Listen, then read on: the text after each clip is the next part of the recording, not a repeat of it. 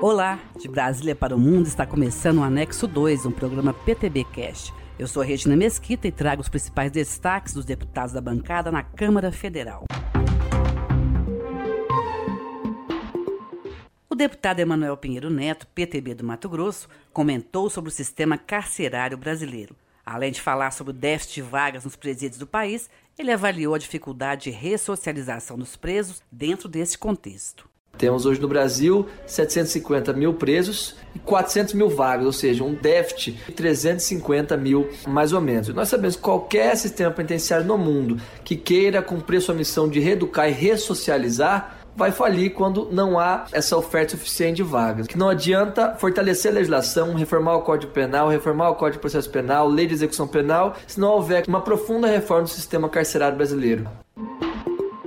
Comissão especial discute a reforma tributária na Câmara.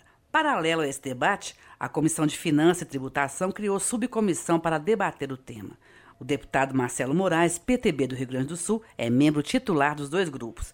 Deputado, diz o que o senhor considera importante nessa fase dos debates. Nós temos que tentar buscar, com essa reforma tributária, unificar os impostos e fazer com que as empresas diminuam seus custos na tentativa de poder fazer a prestação de contas. Isso, com certeza, pode fazer com que diminuam os preços lá na ponta para o consumidor. O primeiro momento é tentar desburocratizar, para no segundo momento começar a pensar em fazer sobrar dinheiro e, a partir daí, trabalhar a redivisão do bolo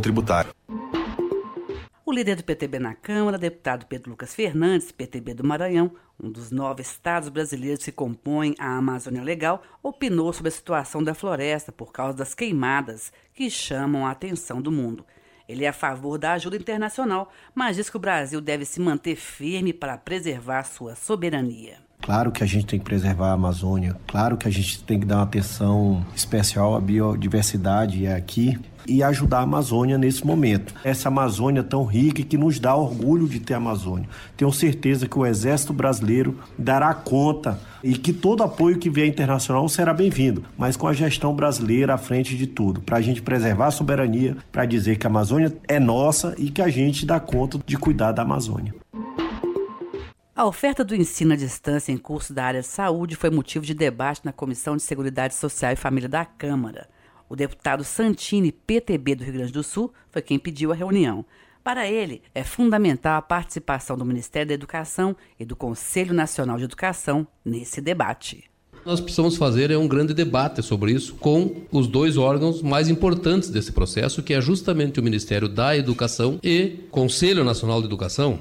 Se de um lado as universidades de ensino à distância têm cumprido um papel extremamente importante, também é verdade que a legislação é muito dúbia no que diz respeito a determinados temas, como por exemplo carga horária, e que precisa ser discutido. Nós estamos falando hoje aqui da questão da saúde, mas tem tantos outros temas dentro de uma universidade EAD que eu acho que todos devem ser debatidos. Termina aqui o Anexo 2, um programa produzido pelo PTB na Câmara.